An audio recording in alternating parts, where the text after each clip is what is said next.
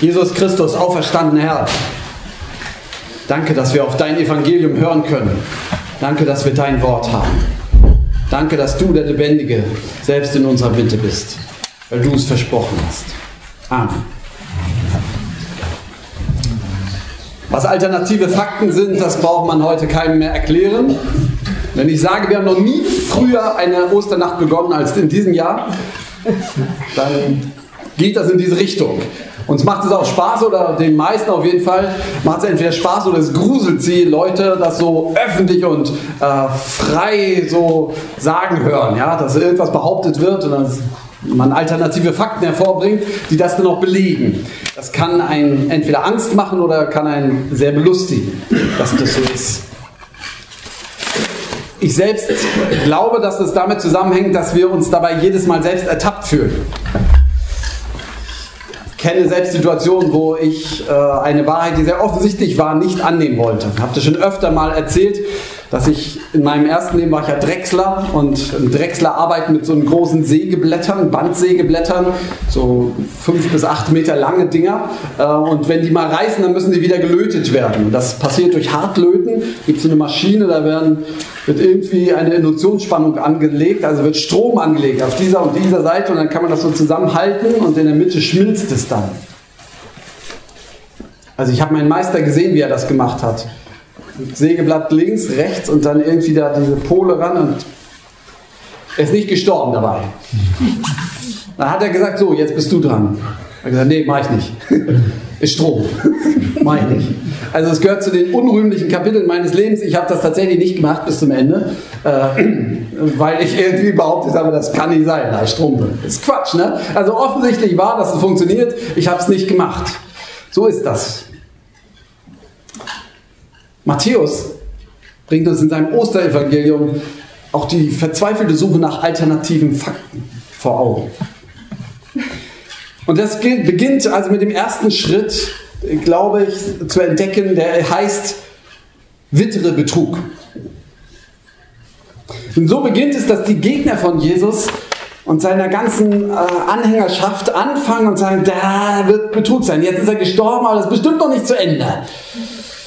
Wir stellen, müssen dagegen etwas unternehmen. Also Skepsis ist gut, liebe Leute. Betrug zu wittern ist, glaube ich, noch was anderes. Man darf gerne skeptisch sein und Sachen hinterfragen, aber wenn man anderen absichtlichen Betrug unterstellt, dann kann es schwierig werden. Der zweite Schritt hier in dieser Geschichte ist, sie wollen nicht nur den Betrug wittern oder verwittern, nee, sie wittern ihn nicht nur, sondern sie tun auch etwas, um die Wahrheit zu sichern. Und da fängt es an, schon fast grenzwertig zu werden, denn sie machen zwei Sachen. Erstens wird das Grab versiegelt. Das grenzt schon fast an Geschmacklosigkeit, ein frisches Grab zu versiegeln, damit ja bloß keiner kommt. Und dann werden noch Wachen davor gestellt. Aber noch, das muss man zur Verteidigung sagen, noch dient es ja der Wahrheit. Ja, sie wollen nur sicherstellen, dass hier nichts falsch läuft. Aber dann, dann berichtet Matthäus, dass etwas passiert war, womit keiner gerechnet hat. Was irgendwie nicht passieren darf. Matthäus erzählt vom Erdbeben und dass ein Engel Gottes wie ein Blitz, sprich, eigentlich konnte man nicht sehen, aber irgendwie war plötzlich Gottes Eingreifen da und er rollt diesen Stein zur Seite und, und setzt sich rauf auf den Stein ungefähr, weiß nicht, ob Musik dabei war, aber auf jeden Fall, ja, kommt also runter. Es passiert etwas Außergewöhnliches, womit kein Mensch gerechnet hat.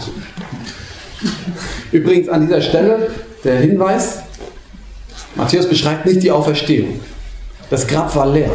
Wie das passiert ist, dass Jesus auferstanden ist, das beschreibt er nicht. Okay, es passiert etwas Außergewöhnliches und das, das ist der Knackpunkt.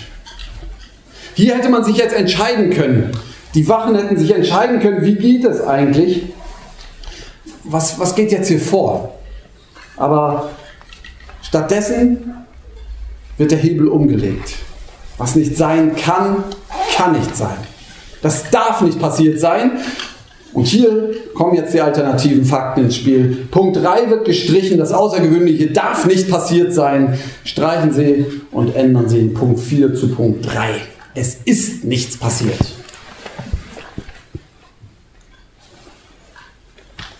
Ich glaube, wir sind eigentlich nicht so weit weg. Was nicht passiert sein darf, das darf nicht passieren. Ich ertappe mich immer wieder dabei. Und jetzt berichtet Matthäus so schön, dass die Wachen erbitten aus Furcht vor dieser Erscheinung und wurden, als wären sie tot. Also sie waren nicht tot, sondern sie wurden, als wären sie tot. Und jemand, der tot ist, der kann nicht sehen. Jemand, der tot ist, der kann nicht mehr hören. Jemand, der tot ist, kann natürlich auch nicht durch die Gegend gehen. So wurden die Wachen. Sie haben nichts mehr gehört, sie haben nichts mehr gesehen, sie sind nicht mehr gegangen. Manchmal, wenn ich Dinge nicht wahrhaben will, dann gucke ich nicht mehr hin. Dann höre ich nicht mehr hin. Dann laufe ich nicht mehr. Bewege ich mich nicht. Aber der Engel sagt zu den Frauen, fürchtet euch nicht. Ich weiß, dass ihr Jesus, den Gekreuzigten, sucht. Er ist nicht hier, er ist auferstanden, wie er gesagt hat. Hört. Die Frauen sollen hören und sie hören. Im Gegensatz zu den Wachen, die sind wie tot, die Frauen hören, was der Engel sagt. Und was Jesus gesagt hat, hören sie neu. Er ist auferstanden, wie er gesagt hat. Hören. Kommt her, seht die Stätte, wo er gelegt hat, gelegen hat. Hört nicht nur, kommt, guckt euch an, wie es ist. Das Grab ist leer. Und geht einen hin. Die Frauen hören, sehen und gehen los. Und Matthäus beschreibt, dass sich in ihr Entsetzen schon große Freude einschleicht. Plötzlich schleicht sich etwas ein. Da ist etwas passiert. So, jetzt haben wir die Wachen wie tot. Die Frauen hören, sehen, gehen. Jeder glaubt das, wozu er zu glauben bereit ist. Ich weiß, das ist ein Satz, der ist ein bisschen schwierig. Jeder glaubt das, wozu er zu glauben bereit ist. Bei denen kann man natürlich auch gegen die Frauen einsetzen und gegen die Christen. Und das wird auch immer wieder gemacht. Ihr glaubt irgendwas nur, weil ihr es glauben wollt. Aber, aber da sind dann noch diese zwei letzten Verse. Und siehe, also als sie schon gingen, als sie gehört hatten, gesehen hatten und losgingen und sie die Freude einmischt und siehe, da begegnete ihnen Jesus und sprach, seid gegrüßt. Und sie traten zu ihm und umfassten seine Füße und fielen vor ihm nieder. Da sprach Jesus zu ihnen, fürchtet euch nicht, geht hin und verkündigt meinen Brüdern, dass sie nach Galiläa gehen. Dort werden sie mich sehen. Die Frauen, die begegnen Jesus. Während sie hingehen, begegnen sie Jesus. Sie glauben nicht irgendwas, sondern ihr Glaube bestätigt sich, er lebt. Übrigens, die, die da waren wie tot und die denen geglaubt haben, die waren wie tot, die haben den Leichnam nie gefunden. Auch das verwechselte Grab oder was auch immer nicht. Aber die Frauen sind dem Lebendigen begegnet. Davon erzählen. Manche besagen mir, ich kann nicht glauben. Dass Jesus auferstanden ist, das kann ich nicht glauben. Kannst du nicht oder willst du nicht? Die Frauen kriegen den Auftrag, den Jüngern zu sagen, was sie gesehen haben. Sie sollen hören und dann sollen sie loslaufen. Und sie werden Jesus sehen. Das ist meine, mein Wunsch, meine Bitte, wollte ich sagen an uns alle. Dass wir gehört haben, dass Jesus lebt. Das haben wir heute gehört. Keiner kann sagen, er wüsste das nicht. Doch, wir haben es gehört, Jesus lebt.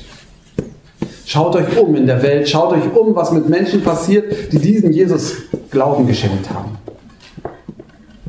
Schaut euch um, was sie berichten, was in eurem eigenen Leben passiert. Und dann geht einfach los. Vielleicht der erste Schritt nachher gleich zum Abendmahl zu gehen, herzukommen und zu sagen, Jesus, hier bin ich. Die Verheißung ist, ihr werdet dem Auferstandenen begegnen. Vielleicht hier, heute, sofort, vielleicht auch erst auf dem Weg nach Hause, vielleicht irgendwann in der nächsten Zeit. Aber er lebt und er kommt auch zu uns. Anders. Nicht mehr in der großen Erscheinung wie bei den Frauen. Ja, dazu ist die Zeit anders geworden. Aber er lebt und er begegnet. Der Friede Gottes, der höher ist als all unsere Vernunft, der bewahre eure Herzen und Sinne in Christus Jesus, dem auferstandenen Herrn. Amen. Wir singen wieder.